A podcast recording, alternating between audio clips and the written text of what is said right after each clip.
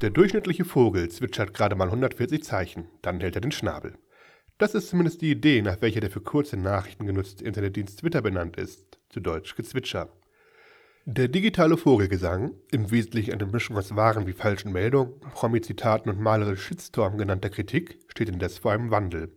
Bis zu 10.000 Zeichen soll ein Tweet künftig lang sein.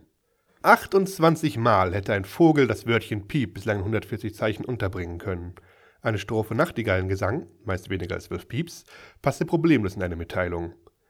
Das neue System bietet Raum für 2000 Pieps, 150 Klopf-Klopf-Witze oder hypothetische 38 Strophen des Waldecker Lieds.